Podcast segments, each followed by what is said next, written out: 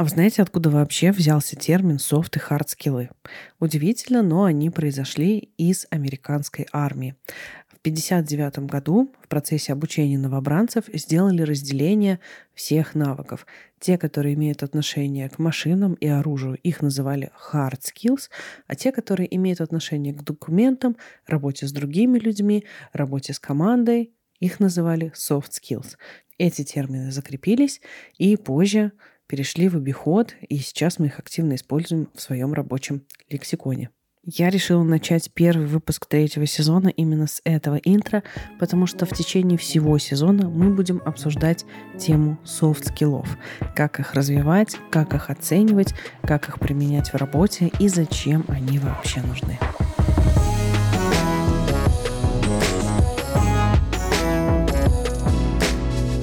Привет! Это подкаст «Карьера сложилась». Я Варвара Ланцова, карьерный коуч и HR в IT. Уже много лет я помогаю специалистам в IT развивать софт-скиллы и находить работу. Я верю, что успешная карьера начинается с работы с головой. И об этом мой подкаст. Слушайте нас на любой удобной аудиостриминговой площадке, ставьте лайки и подписывайтесь на «Карьера сложилась» в соцсетях. Дослушайте этот выпуск до конца, мы говорим о полезном. Моим сегодняшним гостем, с которым мы будем обсуждать тему soft skill ов, является Михаил Мартынов. Он delivery менеджер в Тинькофф Инвестициях, а в свободное время практикует менторинг, коучинг, консалтинг и публичные выступления. Миша говорит о себе, что он мечтает, чтобы людей в России с пеленок учили навыкам коммуникации, этикету и поведению в обществе. В целом весь сегодняшний выпуск получился так или иначе про коммуникации. Мы говорили про софт-скиллы, мы говорили о том, как их развивать, мы говорили о том, почему это важно, мы говорили о том, есть ли вообще люди, которым софт-скиллы не нужны. Итак, начнем сегодняшний выпуск. Михаил, привет! Э, рада, что ты пришел ко мне сегодня на подкаст. Привет, спасибо тебе большое, что пригласила. Меня зовут Михаил Мартынов, мне 34 года и 13 лет я в IT. Софт-скиллы — это основной мой инструмент достижения целей в моей работе.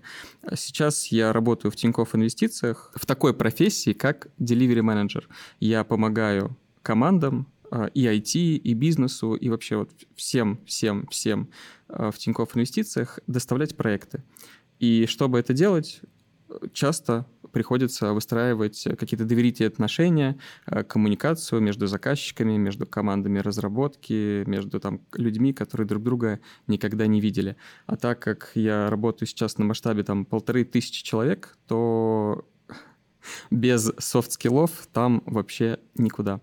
А можешь подробнее рассказать про то, кто такой delivery менеджер? Объясню, с чем связан мой вопрос.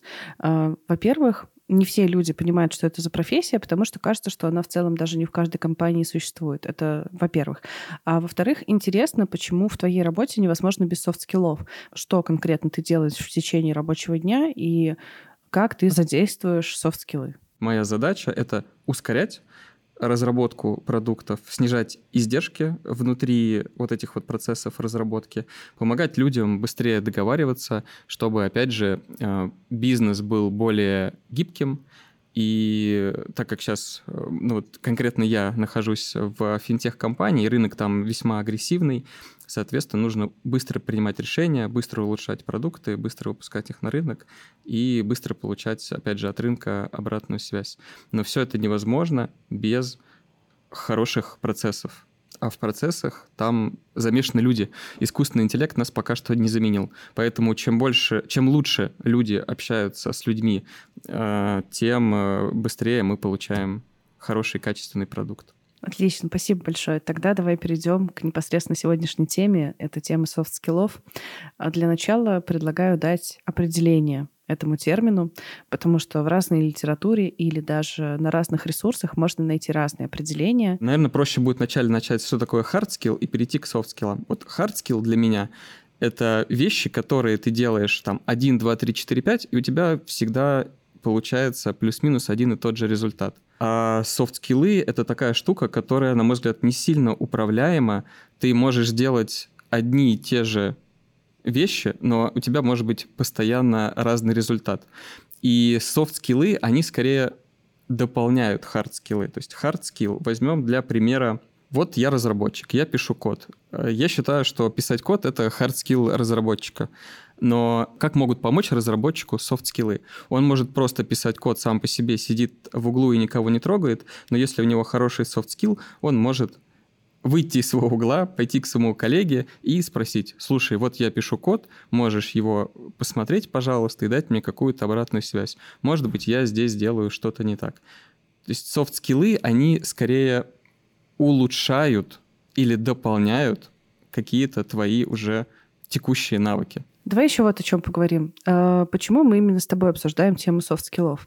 Насколько я знаю, что за пределами а, твоей основной работы у тебя есть проект, в рамках которого ты помогаешь людям с развитием софт-скиллов. Поправь меня.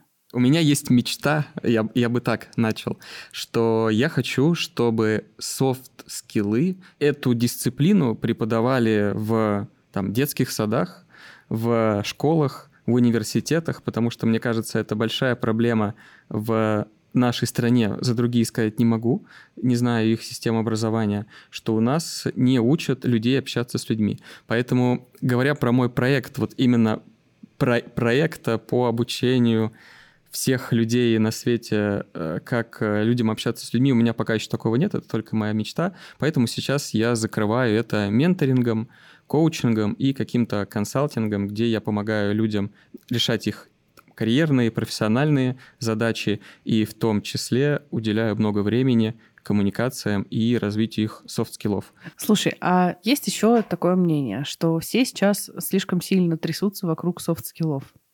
что постоянно на любую конференцию, на какую бы ты ни пришел, айтишную, а, обязательно есть э, процентов 30 докладов, которые про тему софт-скиллов. Вот давай поговорим еще об этом. Чего все вокруг них так сильно трясутся? Я считаю, что неспроста все сильно о них так трясутся, и я тоже о них трясусь каждый, каждый божий день. Я рефлексирую, думаю, как же мне сделать мои софт-скиллы еще более сильными, потому что вот у меня софт-скиллы — это сильная моя сторона, я гуманитарий, и я их продолжаю усиливать. Но почему же люди так о них пекутся в последнее время? Я считаю, что люди начали осознавать, что что-то действительно крупное, стоящее, какой-то продукт, там, запуск компании э, или даже просто какое-то развитие как себя как личности в текущих реалиях невозможно без другого человека. Трудно сделать компанию, которая там займет э, рынок всей планеты в одного. Там даже Уилла Маска, которого все так любят упоминать, и я тоже его упомяну, у него есть большое количество адептов, которых он получил в свои ряды именно благодаря хорошо развитым софт-скиллам. Э, я тоже считаю, что без скиллов ты далеко не уйдешь. То есть ты можешь быть очень крутым и хорошим разработчиком, или там QA-инженером, но в какой-то момент ты достигнешь э, своего потолка в том, что ты делаешь, и ты этот потолок сможешь пробить именно через хорошие навыки коммуникации с другими специалистами. Они помогут тебе не стать э, супер востребованным там на внешнем рынке, да, это вот э, это, это мне так хочется. Но они могут помочь тебе перейти в новую должность. Например, ты был хорошим тим лидом или хорошим тех лидом, у тебя очень развиты софт-скиллы, все коллеги это, это подмечают, им приятно с тобой коммуницировать, ты решаешь конфликты между командами и какие-то сложные ситуации, где э, там непонятно, что делать с архитектурой.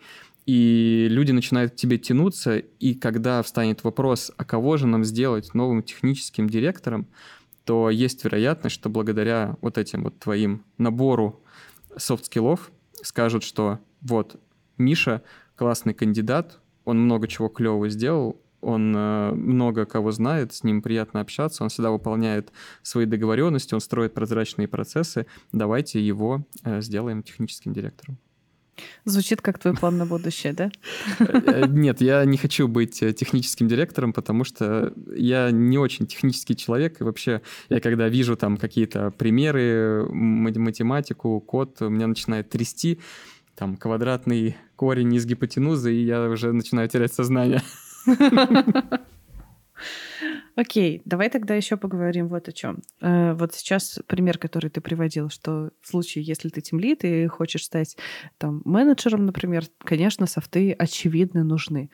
А нет ли такого, что софты нужны только если ты хочешь стать менеджером, или софты нужны только проектам, потому что эти люди постоянно коммуницируют с другими людьми, и тимлидам. А когда ты условно джун, мидл, сеньор, и твоя работа не связана с большим количеством коммуникаций, то как будто бы на софт-скиллы можно и не обращать внимания. Я сеньор-разработчик, я сеньор, э, там, QA-инженер. Вот я сижу, тестирую, не сильно с кем-то взаимодействую, с заказчиками не взаимодействую, и софт-скиллы мне нужны, наверное, ровно тот уровень, чтобы я мог что-то обсуждать со своей командой. Им не хотелось меня выгнать из команды, потому что я вот такой токсичный, я такой неприятный, я, они не понимают, что я делаю.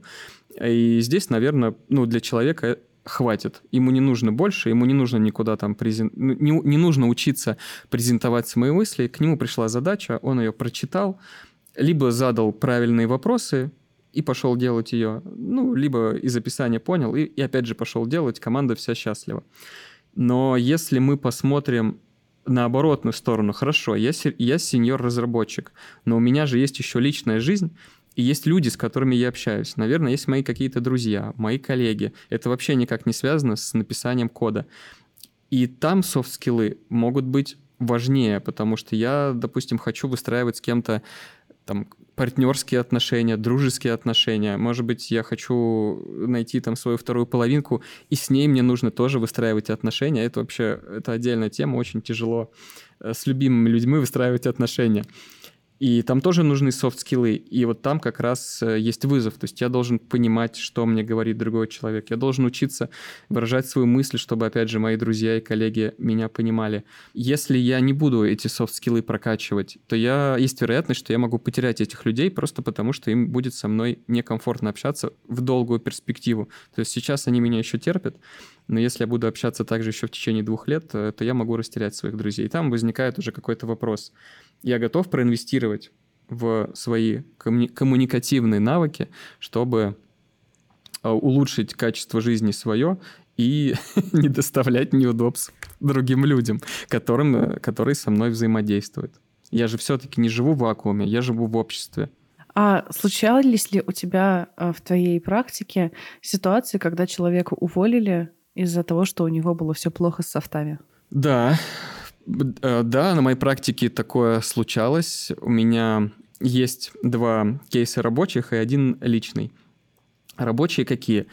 Уволили разработчика, и на собеседовании он был вообще няшка. Классный такой, коммуникабельный, приятные слова нужные говорил. И, и с командой вроде как умеет работать, и умеет там и презентовать, и, и все, и что только не умеет. Но когда человек вышел уже на работу и начал непосредственно взаимодействовать с командой, там, с тем лидом, с заказчиками, люди начали замечать, что что-то тут не так. Как будто вообще другой человек вышел на работу какая-то токсичность, ваши идеи фигня, я знаю, как лучше, но кто так тестирует, вообще не так надо писать автотесты. Ну и вот к каждому э, члену команды у него были какие-то претензии, хотя на собесе был вполне себе адекватный парень. И вначале с ним там поговорили, что так делать не надо, у нас так не принято, у нас вот, вот так вот принято работать. Он такой, да-да-да, конечно, все, я все понял, я исправлюсь.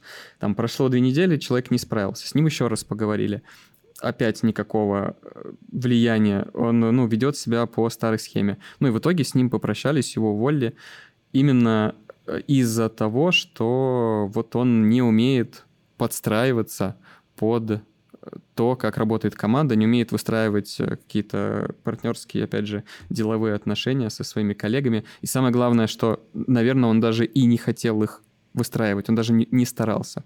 А можешь привести примеры вопросов кейсовых, или вообще в целом вопросов на собеседовании, которые ты задаешь или которые когда-либо задавали тебе, которые хорошо проверяют софты? Четких вопросов, которые проверяют софты, у меня нет, потому что для меня soft skill — это все в совокупности. Вот про... у нас идет собеседование полтора часа. И полтора часа я проверяю hard skill — это то, что человек должен делать в профессии. В профессии delivery менеджера он должен уметь проводить изменения, общаться с, со всеми, кто в этом изменении находится. Он должен понимать какие-то фреймворки работы, там минусы, плюсы каких-то подходов. Он должен уметь там метрики собирать и делать из них какие-то выводы. Это вот про харды. Но параллельно, пока человек про все это дело рассказывает, я у него там спрашиваю, что лучше, скрам или канбан, я в том числе смотрю на то, как он отвечает. И для меня вот софты — это вот все в совокупности, как он доносит свою мысль, Э, понимаю ли я вообще, о чем он говорит, как часто я его перебиваю, потому что если я часто перебиваю человека, это значит, что его мысль куда-то уходит не туда, и он отвечает не на тот вопрос, который я задал. А это значит, что гипотетически он может плохо слушать и, может быть, не умеет слышать своего собеседника. Также я обращаю внимание на то, какие вопросы задает человек. Это может быть какой-то монолог, когда я говорю, он отвечает, и на этом все заканчивается. Это крайне неприятно. Все-таки я считаю, что собеседование это должно быть, как будто два друга собрались, и это такое вот непринужденное общение, но вокруг какой-то все-таки понятной повестки. Слышал я какую-то энергию в его голосе, что он действительно болеет за то, чем он занимается. А это очень хорошо слышно, когда ты такой, ну, я провожу изменения, потому что я умею их проводить. И ты такой, блин, чувак, ну, тебе реально нравится проводить изменения, что ты вот так вот вяло про них рассказываешь. Если говорить про кейсы, про софт-скиллы, то я бы говорил что-то вокруг взаимодействия в рамках роли.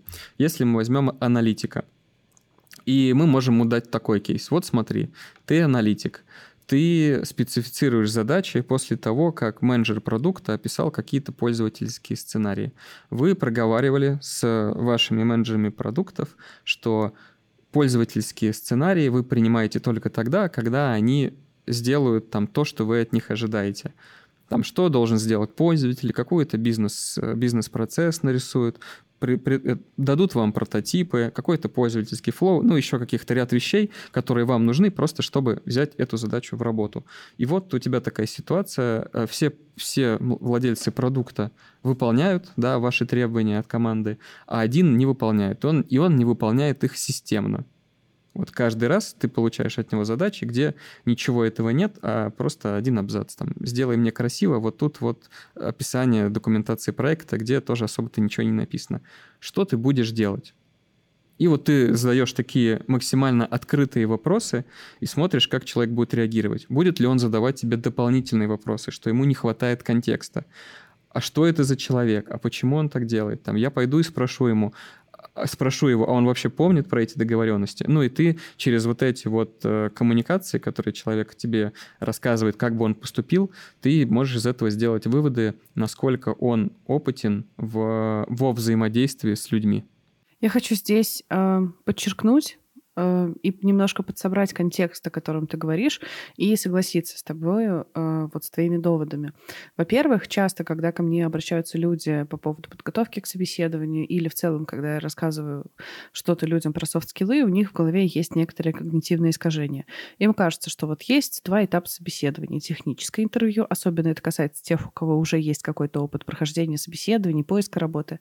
Вот есть этап э, технического интервью, когда меня тимлит мурыжит вопросами про то, что я использовал, как я это использовал и вообще с какими технологиями я знаком. А есть этап софтового интервью, где девочка HR задает мне какие-то вопросы из разряда, как я распределяю приоритеты, как я общаюсь с другими людьми и насколько я конфликтен.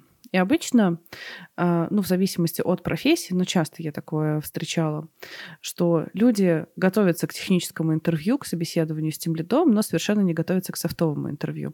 Потому что им кажется, да, ладно, со мной и так все нормально, я же нормальный чел. Ну, какие ко мне могут быть вопросы? Или другое. Они думают, что в процессе технического интервью у них проверяют только харды. И вот софты проверяют только девочка HR. Но на самом деле я согласна с э, твоим мнением, что э, софты у человека проверяются вообще с момента, когда у него случился первый контакт с рекрутером. Как он ответил рекрутеру на сообщение, как он с ним поговорил голосом по телефону, короткий 10-15-минутный созвон, а, как он а, пообщался с тем лидом. Потому что софт-скиллы — это не, то, не столько даже про то, что я делаю в работе, это про то, как я это делаю в работе. Поэтому, а, когда ты отвечаешь на вопрос, как я реализовывал какую-то штуку, ты тоже рассказываешь о себе как о человеке. Например, насколько ты был настойчив, насколько ты глубоко погружался, насколько ты детально все проработал, кого ты задействовал в этом процессе, насколько ты ответственен был, насколько ты успел во время, прибегал ли ты к чужой помощи и так далее. То есть софты — это такая штука, которая, во-первых, оценивается на протяжении всего твоего взаимодействия в процессе входа в компанию, а не только когда HR на финальном интервью у тебя спрашивает там а, какие-то вопросы — наверное, к этому тоже стоит готовиться, если вы хотите получить офер получше. Потому что одно дело, когда мы собеседуем человека, а, чтобы он просто нам закрыл сейчас какую-то дырку, в штатном расписании. Другое дело, когда мы а, понимаем, что этого человека крутой потенциал, и мы хотим, чтобы он не просто нам пришел и сел за весла и начал грести, а что мы хотели бы, чтобы этот человек оставался с нами как можно дольше, и мы готовы ему уже там сейчас нарисовать какие-то перспективы по росту, потому что вот он классный.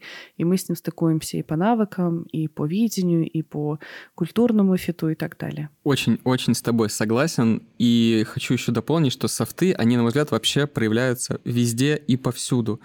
Просто потому что, опять же, мы живем в обществе, и то, как мы с ним взаимодействуем, это, собственно, и показывает наш уровень софт-скиллов. Мне еще хочется, чтобы в сегодняшнем выпуске было больше примеров в этой непонятной и такой очень абстрактной теме софт-скиллов.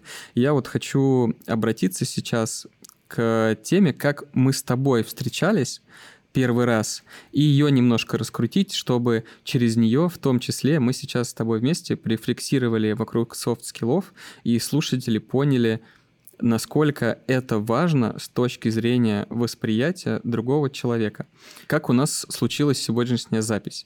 У Варвары на подкаст пришел мой хороший друг э, Сергей Старцев и записывался как тимлит. Потом Сережа порекомендовал Варваре обратиться ко мне, но на самом деле я Сережа такой, типа, Сережа, а, а, а можно мне тоже как-то там к Варваре сходить? Может быть, ты замолвишь за меня словечко? Здесь я хочу сказать, что вот здесь уже тоже сразу идет какое-то проявление софт-скиллов. То есть я не не побоялся сказать человеку, что, а может быть, давай, ну там, ты попробуешь написать, и глядишь, что из этого получится. Как бы первая тема. Потом э, Варвара посмотрела мой сайт, я ей показался интересным, и мы начали, и мы встретились. Ты рассказываешь love story, это прекрасно звучит. Как я встретил вашу как маму. Как я встретил Давай. вашу маму. После того, как Сергей написал Варваре, Варвара уже посмотрела, что я за персонаж, посмотрела э, меня в интернете, я ее заинтересовал, и мы решили, что надо встретиться, поговорить и посмотреть, э, ну, может ли у нас что-то получиться, могу ли я быть полезен в теме софт-скиллов и вообще полезен для подкаста. И вот здесь, Варвара, мне хочется обратиться к тебе, чтобы ты сейчас, может быть, тоже как бы вслух это дело отрефлексировала, проговорила для наших слушателей, вот на что ты обращала внимание, когда у нас произошла с тобой первая коммуникация, и какие, может быть, впечатления послевкусия у тебя она оставляла? Слушай, это будет сделать несложно, потому что мне кажется, что я с тобой очень а, ярко делилась своими впечатлениями во время нашей первой встречи. И да, давайте подсвечу тогда по поводу софт-скиллов, а, которые, кстати, проявлялись а, в нашем с тобой общении. Для контекста, каждый раз, когда я приглашаю гостя на подкаст, сначала мы с ним знакомимся, созваниваемся, чтобы сметчиться и вообще понять, существует ли какая-то химия между нами и есть ли нам о чем пообщаться в процессе записи подкаста. Как процесс выглядел знакомства с. А, во-первых, эм, я предложила созвониться без э, видео, потому что это уже был, по-моему, конец рабочего дня, на что Миша мне сказал, блин, а я готовился. Ну ладно, думаю, я, э, значит, нужно уважить человека, нужно созвониться с видео, пообщаться и э, посмотреть в глаза другому человеку. А я подключаюсь и вижу, что Миша сидит с профессиональной камерой, с профессионально выставленным светом, полностью подготовленный к записи так, как не готовится, мне кажется, кажется, вообще никто и никогда. И я это отметила, что насколько ответственно и вовлеченно человек подходит к этому процессу. Далее, пока мы познакомились, накидывали примерно какие-то тезисы, а, Миша очень активно вовлекался в разговор, накидывал свои какие-то идеи, задавал встречные вопросы, и это тоже а, показывает определенную вовлеченность, ответственность, погруженность и заинтересованность в том, чтобы а, поучаствовать в процессе подкаста. Поэтому да, я полностью согласна, что когда ты взаимодействуешь с человеком, имеет значение абсолютно все, потому что все это накладывает определенный отпечаток на твой опыт. И э, этот опыт для тебя формирует некоторые ожидания для того, чтобы ты общался в будущем с другими людьми. Ну, то есть, например, если я э, привыкаю к тому, что все мои гости очень ответственно готовятся к своим выпускам, и вдруг я внезапно встречу гостя, который э, решил подключиться ко мне на запись, э, сидя в такси, например, с плохим звуком и пропадающим интернетом, конечно, для меня это было бы очень странным и наложило бы негативный отпечаток на вот, э, ну, сложило бы какие-то негативные впечатления. Большое, большое спасибо за то, что ты оценила ту эм, весь тот вклад, который я сделал, чтобы эта запись случилась. Я хочу сейчас рассказать оборотную сторону, почему я так делал. Я думал о следующем. Я хочу, я профессионал, и я хочу выглядеть как профессионал. И я хочу, чтобы другие люди понимали, что я профессионал. Для этого мне нужно э, делать какие-то вещи, которые в глазах других людей, через мои действия это будет проявляться. Соответственно, что я должен? Я должен подумать за другого человека, хотя бы предположить, а как бы ему было бы комфортно, чтобы тот, кто придет к нему на подкаст, он был, ну, к этому там готов с технической с точки зрения, с понимания повестки и со всего остального. И я решил, что если я хочу, чтобы Варвара меня и дальше приглашала, я должен, ну, как бы соответствовать этому уровню и впечатлить ее. Для этого я выставил свет, выставил камеру, заранее сидел и там за несколько дней слушал подкасты там другие про софт-скиллы, чтобы понять, а что же все-таки это такое, и свой опыт смачить на опыт там других людей, подготовил сценарий и пришел на встречу максимально, опять же, под, подготовленным, насколько это было возможно, именно для того, чтобы не столько там продать себя, хотя это, это тоже есть, потому что я понимаю, что Варвара, когда вот на все это посмотрит, у нее сложится обо мне какое-то впечатление. А так как это наше первое знакомство, то это впечатление, оно, скорее всего, и прилипнет к моей персоне, и переписать его будет уже крайне тяжело. Поэтому я всегда в какую-то первую коммуникацию инвестирую как можно больше времени, и когда я встречаюсь с Менти, я тоже выставляю свет, выставляю камеру, потому что это вот наша первая встреча, люди должны, ну, видеть уровень, да, нехилый такой, и чтобы они потом, когда идут к другим менторам, они такие, ой, блин, ну капец, тут, тут звук плохой, а что-то все ребит, мукает, хрюкает, вообще структура встречи была непонятна. Нет, с таким ментором я работать не хочу. Вот у Миши был уровень топ. И это тоже софт-скиллы, которые проявляются в работе. Поэтому здесь хочется сказать, что вообще к любой коммуникации надо готовиться. Чем сложнее, чем больше скажем так, судьбоносного решения в этой коммуникации, тем сильнее должна быть и заранее подготовка. Если вы идете на собеседование, то на собеседование вы должны готовиться за неделю, за две, посмотреть, кто там эти участники, спросить у HR, что там будут спрашивать. Я вообще не считаю, считаю не зашкварно спросить у HR, а вообще можете мне подсказать, как будет выглядеть собеседование? Для меня скорее как какой-то маячок, что если человек это не спросил, он об этом не позаботился. Ты можешь спросить у HR, а кто вообще будет, кто эти люди, потому что ты можешь погуглить этих людей в интернете, посмотреть, что они себя представляют, ты можешь посмотреть их доклады, поймешь их психотип, ты сможешь подготовиться ко встрече с этими людьми. Опять же, ты должен обязательно, я считаю, посмотреть, что это за компания, чем она живет, чем дышит. У тебя каждое собеседование — это очень тяжелый труд, к которому надо готовиться. И так как вот это вот собеседование, если мы говорим про коммуникации, чем лучше ты подготовишься, тем выше процент, что ты пройдешь. Поэтому очень, я считаю, э, глупо давать это на откуп волею случая и считать, что ты очень такой преисполнился в своем познании, и я любое собеседование вывезу. И в итоге ну, обычно такие люди собеседования не вывозят, потому что на той стороне люди чувствуют, что человек не готовился. И он пришел на это собеседование, как будто бы развлечься. А люди умеют это считывать своим рептильным мозгом, да, может быть, это не проявляется вот так вот на лицо, но они видят, что что-то тут не так. Как-то вот он очень расслабленно сидит, смотрит на нас сверху вниз. Он что, тут сам умный такой? Ну, реджект. Попробуешь через полгода. Умник. Я, кстати, с тобой согласна. Я подчеркну три основных компонента, которые ты сейчас перечислил. То есть первое — это ожидание. Ну, то есть э, сформулировать какие-то ожидания от э, участия вообще в любой коммуникации. Второе — это подумать о впечатлении, которое ты хочешь э, составить для этих людей. И третье — это подготовка. Я прям с этим максимально согласна. И мне кажется, что это касается не только там собеседования, но и в целом какого-то любого рабочего созвона, презентации э, и так далее. Я полностью согласна с этим. И наверное, вот самый первый пункт э, про подготовку, да, и про то, чтобы примерно какие-то ожидания у тебя сформировались. Э, здесь стоит уделять особое внимание, особенно когда ты хочешь э, получить какую-то должность или когда ты хочешь прийти на собеседование. И а, важно не только погуглить про компанию, да, чтобы, может быть, делать какие-нибудь отсылки, такие human touch, как я люблю это называть, из разряда... Вот я слушала вашего, кстати, спикера на недавней конференции, он мне очень понравился.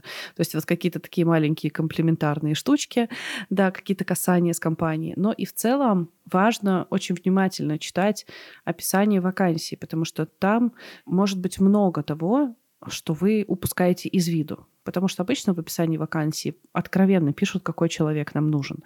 Но мы можем это просто пропускать, э, не читать этот блог и вообще упускать это из виду. Потому что обычно в описании вакансии так и могут написать, что э, у нас э, проект с очень сжатыми сроками, поэтому нам нужен человек, который умеет работать в неопределенности, в состоянии горящих дедлайнов и быть очень гибким.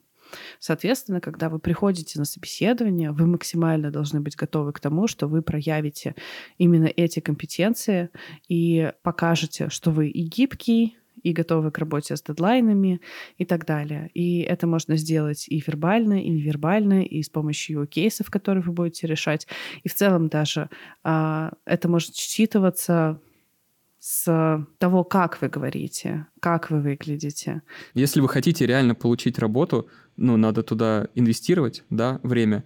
Тем более, чем больше вы сделаете прогонов, тем лучше вы будете говорить, тем быстрее вы получите работу. А если вы получите работу, ну, поверьте мне, с первой зарплаты это все окупится. Особенно если вы x2, x3 увеличиваете свои доходы. Поэтому надо использовать, мне кажется, вообще все ресурсы, которые только есть, э, чтобы увеличивать вот этот вот, как в RPG-играх, процент выпадания раритетной шмотки. Какое хорошее сравнение. А я предлагаю нам э, двигаться в сторону завершения, но мы с тобой не обсудили самый важный вопрос это как развивать софт-скиллы.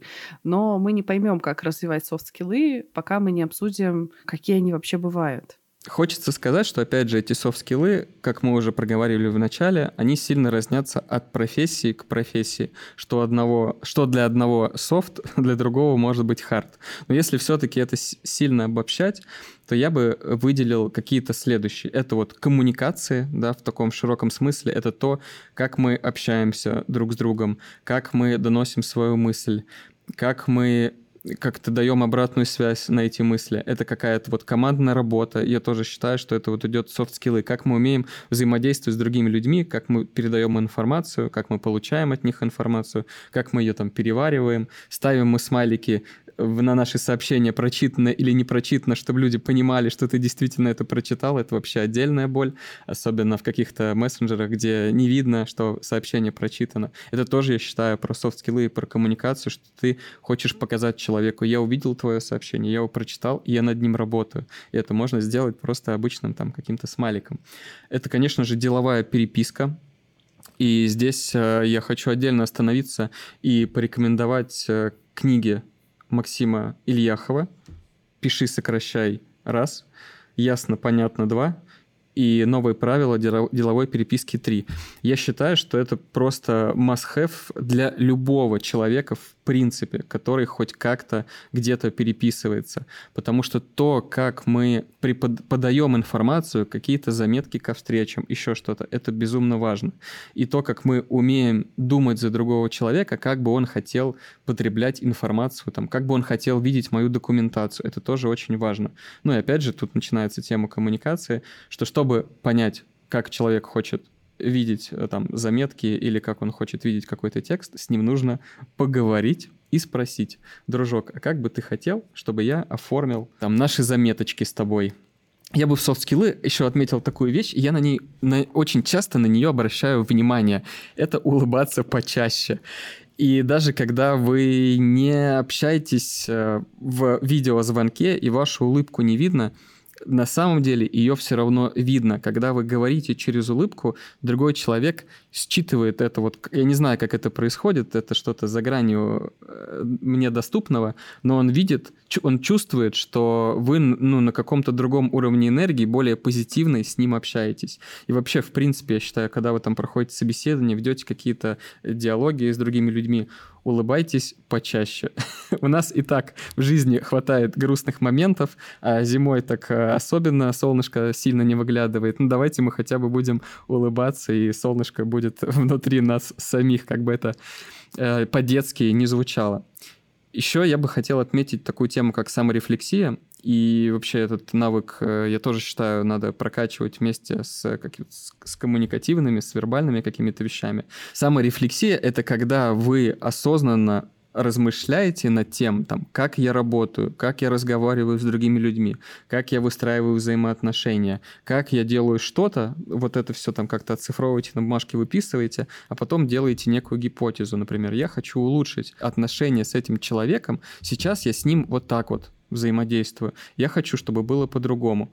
Что мне надо сделать? И вы какие-то, опять же, новые э, задачки себе выписываете, что я попробую здесь с ним встречу, здесь расскажу, почему для меня это важно. Тут ему подсвечу, почему он мне создает какие-то новые проблемы. И вот саморефлексия, я считаю, что это тоже очень важно, важно, важная точка инвестиции ваших навыков и ресурсов. Мы поговорили с тобой по поводу софт-скиллов. Ты сказал про коммуникативные навыки, достаточно много разбил а, про саморефлексию. А есть ли еще какие-то навыки, а, которые относятся к софтам? Наверное, это вот все-таки коммуникация это широко, я бы еще про говорение поговорил. поговорил про говорение. Немножко такая тавтология. Это про то, как звуки извлекаются из вашего рта. Чем более менеджерская у вас, мне кажется, позиция, и вы там руководитель управляете командой, может быть, вы там генеральный директор, неважно. У вас есть э, сотрудники, за которых вы отвечаете. Тем больше, я считаю, вам нужно инвестировать в то, как вы говорите, что вы говорите, насколько четко вы говорите, потому что вам нужно часто презентовать какие-то ваши идеи, отстаивать вашу позицию, э, выстраивать какие-то отношения там с топ-менеджерами, с акционерами, еще что-то. Если вы э, мухрю как-то вот не можете два слова связать, или у вас такой дрожащий высокий голос, то, наверное, все ваши вещи будут по умолчанию звучать не очень убедительно. Вообще научно доказано, я сейчас никакие ссылки подкрепить не смогу, что все-таки люди тоже очень много решений принимают своими ушами.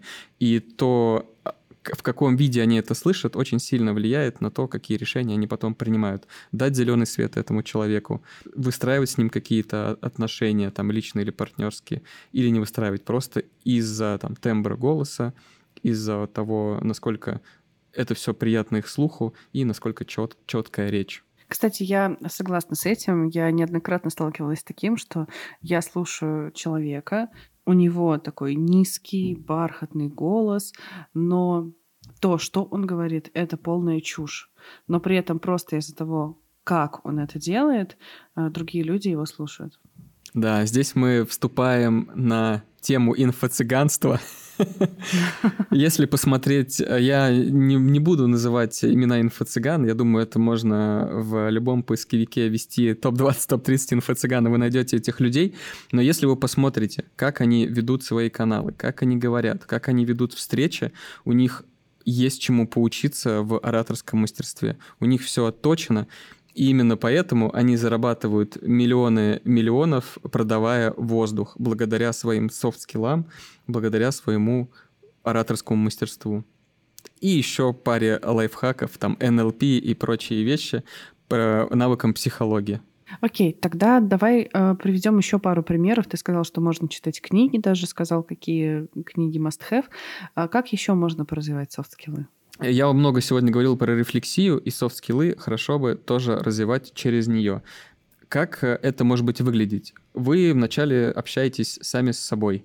Можете посмотреть там через камеру, если вы до этого записывали свои, свои собеседования, то посмотрите, как вы их проводили, и можете порефлексировать, как я говорю, что я делаю, есть ли у меня какие-то проблемы с артикуляцией, есть ли у меня какие-то проблемы с жестикуляцией. Например, за собой я часто замечаю, что если я сильно увлекаюсь, я начинаю много махать руками. Я это узнал только благодаря э, просмотру записей и какой-то саморефлексии. Другие люди это сильно не замечали. И некоторых это начинало, как ни странно, раздражать, что слишком много э, жестикулирую. Что еще? Значит, порефлексировали. Второе, это можно провести опрос, физический опрос, то есть поговорить вживую со своими коллегами, со своими друзьями, чтобы они подчеркнули, какие вещи у вас получаются клево вот из софт-скиллов, там, а нравится ли тебе, как я общаюсь, комфортно ли тебе со мной взаимодействовать, а есть ли какие-то вещи, которые тебя в моем поведении раздражают. Ну, еще ряд вот таких вопросов. Это не значит, что вы должны с ними что-то делать. Это лишь пища для информации, которую вы собираете. Чем с большим количеством людей вы пообщаетесь, тем лучше. Я рекомендую пообщаться еще с разными профессиями. Если внутри работы, то это, например, ваш руководитель, ваши коллеги, с которыми вы работаете, ваши друзья, и, может быть, какой-то там э, какого-то высокого уровня менеджера, с которым мы пару раз пересекались, можно тоже спросить, как тебе была наша первая встреча, что ты обо мне подумал. Вы все это дело собираете, потом думаете, что с этим делать дальше. Как еще можно их улучшать? это, конечно же, курсы актерского мастерства. И я на них сам пару раз ходил, и сейчас хочу ходить на них посерьезнее. Мне кажется, это очень полезно, потому что на курсах, на курсах актерского мастерства вы начинаете проявлять учиться проявлять какие-то эмоции, которые вы не проявляете в реальной жизни, и это делает ваши коммуникации более разнообразными. Вы можете сымитировать там грусть, вы можете сымитировать тоску, радость, еще что-то, и вы начинаете лучше понимать э, чувства других людей, потому что вы сами эти чувства проживаете. Поэтому как можно начать с интенсивов, а если вас это сильно увлечет, может быть, даже на какие-то там э, полугодовые, годовые курсы сходить. Я уверен, это будет не история о потерянном времени, потому что то, что вы получите на этих курсах, будет вам помогать и в реальной жизни. Когда вы покупаете помидоры, когда вы общаетесь с продавщицей, когда у вас завязывается talk с соседом в лифте, это все будет вам помогать. Что еще? Конечно, это менторы, э, коучи, и психологи. я бы, наверное, поставил так, что лучше всего софт-скиллы, на мой взгляд, развиваются через психолога, потому что тебя вынуждают проживать какие-то... Ну как, ты сам себя вынуждаешь, ты же сам к нему пошел, не он же к тебе пришел. И там приходится проживать какие-то эмоции, ты начинаешь в них лучше разбираться, а когда ты начинаешь лучше разбираться в своих эмоциях, ты начинаешь лучше разбираться в эмоциях других людей. И если ты человек рефлексирующий, ты понимаешь, что в этот момент чувствует человек, который оказался в такой же ситуации, в которой когда-то оказался ты. И ты под это начинаешь выстраивать ну, какой-то свой уникальный стиль взаимодействия с ним. Второе — это коучи. Коучи, в отличие от психолога, они не ковыряются с проблемами, которые были в прошлом, они думают о том, как улучшить твою жизнь в будущем. И они тоже задают много каких-то не очень приятных вопросов, там, а почему ты все еще не миллионер? Что ты должен делать, чтобы быть миллионером? И ты такой, хм, Хороший вопрос. А почему я не миллионер? И начинаешь это дело разгонять. И там тоже возникает тема эмоций, которые ты проживаешь и которые ты начинаешь лучше понимать, но уже немножко с другой стороны. Ну и на десерт это, конечно, менторы, но менторы я рекомендую не брать ментора, который как бы как швейцарский нож, который умеет делать все на свете, я советую брать человека под задачу. У вас есть задача выступить, вы находите ментора по публичным выступлениям. Я лично так и делаю. Перед каждым выступлением у меня есть отдельный ментор, я ему звоню, мы с ним созваниваемся за деньги, и он э, слушает мой доклад, дает мне обратную связь. Если вы хотите заниматься голосом, то находите ментора по голосу и занимайтесь с ним. Ни в коем случае не занимайтесь голосом с, с ментором, который там менеджер проектов или разработчик. Это до добра не доведет. Ну и, конечно, это общаться. Общаться, общаться и еще раз общаться. Софт-скиллы невозможно прокачать без других людей. Это навык, который развивается только в, во взаимодействии с социумом. Отлично, прекрасно. Ну что, я предлагаю нам с тобой двигаться в сторону завершения, и у меня остался короткий блиц для тебя. Хух, к этому я, к этому меня жизнь не готовила. Более того, скажу, она никого не готовит к блицу, но он все равно случается. Сейчас посмотрим, насколько у меня хорошие софт-скиллы. Итак, готов? Ой, да, давай, погнали, чего ж тут не подготовишься. Поехали. А, платят за софты или за харды? Скажу так, нанимают за харды, но в какой-то момент платят за софты. А тебе за что сейчас платят? Мне за все платят. Или надо по-другому ну, ладно, ответить? ладно. А, давай так. Мне больше платят за харды. Софты идут со мной в комплекте. Окей, хороший ответ. А, самый бесполезный совет, который ты слышал по поводу развития софт-скиллов? Не нравится, не общайся. Ух. А еще есть что-нибудь? Хотя это не совет. это, утвер... это утверждение. Самый бесполезный совет. Все советы, которые дают люди и ты их не провел через призму своего внутреннего мира, я считаю бесполезными. Окей. Хорошо. Кто твоя ролевая модель? Мне нравится Николай Дроздов. И я бы хотел быть похожим на него. Почему именно он? Приятный человек, четко поставленная речь, какой-то такой всеобъемлющий, всепоглощающая доброжелательность и такая вот обволакивающая любовь ко всему человечеству. Вот мне хочется, чтобы таких людей было больше, и я сам хотел бы быть таким человеком. При том, что он еще преподает, он ученый, научный деятель, и это вот какие-то, на мой взгляд, несочета... несочетающиеся вещи в нем проявляются. А почему не Илон Маск? Во-первых, Илон Маск очень несвязно говорит. Если вы видели с ним хотя бы одно интервью, то очень сложно разобрать вообще, что он хочет э, донести до своей публики, поэтому приходится смотреть с субтитрами или потом читать выжимки в СМИ из того, что хотел сказать Илон Маск. И мне все-таки, во-вторых, он уже, честно, как-то приелся. Ну, я не хочу быть супергероем, э, которым и так все хотят быть. Хочется быть каким-то э, особенным. В-третьих, мне кажется, все-таки это какой-то культ личности, так же, как часто используют э, постоянно там делай, будь как Стив Джобс, будь как Илон Маск, будь как Билл Гейтс, мне такие примеры не нравятся. Это мне напоминает какую-то ошибку выжившего, что мы видим только вот этих вот грандиозных личностей, Махатма Ганди и все остальные, но не видим других людей, которые, я думаю, ничуть не хуже, но просто пиар-машина до них не доходит. Звучит отлично. Тогда у меня остался последний вопрос. Что ты сам прямо сейчас хотел бы развивать у себя из софт-скиллов? Я бы хотел поработать над дикцией и тембром голоса. Я все никак не могу найти хорошего тренера по ораторскому мастерству, потому что в основном мне попадаются тренеры по вокалу. Но вокал мне не нужен. Я не хочу петь под гитару на шашлыках. Я хочу выступать, и мне нужно найти вот какого-то тренера, который поможет мне поставить мой голос исключительно под задачу выступлений, под подкасты и под какие-то такие более прикладные вещи, но ни в коем случае не под пение песенок. Эх, ну зачем же вот так вот э, взял и обидел всех людей, кто любит петь песни на шашлыках под гитару? Я тоже обожаю петь песни на шашлыках под гитару. И мне очень жаль тех людей, которые в, дан... в тот момент, когда я пою эти песни, находятся со мной на шашлыках. Но что ж поделать. Насильно мил не будешь, и ради них я не хочу прокачивать навык пение под э, шашлыки при луне. У меня есть свои меркантильные интересы, которые я хочу закрыть, и жизнь у меня одна, и жить я ее буду в первую очередь для себя. Точнее, не так. И навыки я в первую очередь буду подбирать для себя. Но мы оставим первую версию. Хорошо. Окей. А, звучит отлично. Спасибо тебе большое за твои ответы, которые ты сегодня дал. Спасибо большое за то, что ты поделился опытом.